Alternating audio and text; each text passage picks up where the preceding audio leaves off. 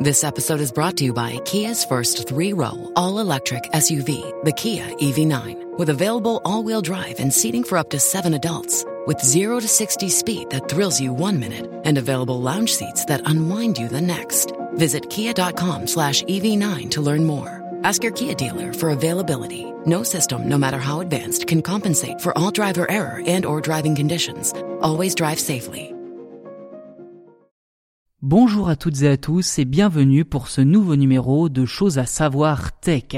Alors si vous suivez ne serait-ce que d'un œil l'actualité, il ne vous a pas échappé que les États-Unis et la Chine se livrent une guerre ouverte surtout au niveau économique. Le gouvernement de Donald Trump considère la Chine comme une menace pour les intérêts économiques du pays et multiplie les mesures contre les entreprises chinoises dont le constructeur de smartphones Huawei. En effet, le géant chinois se prépare à tourner la page des systèmes d'exploitation Android développés par Google sur les smartphones pour le remplacer par son propre système, Harmony OS 2.0.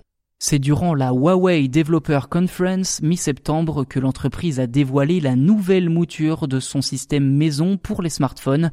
Une version bêta sera d'ailleurs proposée à partir de décembre sur les appareils les plus récents comme le Huawei P40. Avec Harmony 2.0, Huawei met surtout en avant la capacité de son système d'exploitation à fonctionner sur tout type d'appareil. Le géant chinois explique qu'il suffit de développer une application seulement une fois pour qu'elle soit disponible sur smartphone, tablette, montre connectée ou encore écran de voiture.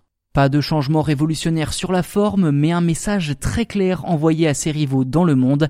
Avec ce nouveau système d'exploitation pour smartphone, Huawei se dote d'un moyen de pression redoutable contre Google et donc indirectement contre le gouvernement américain.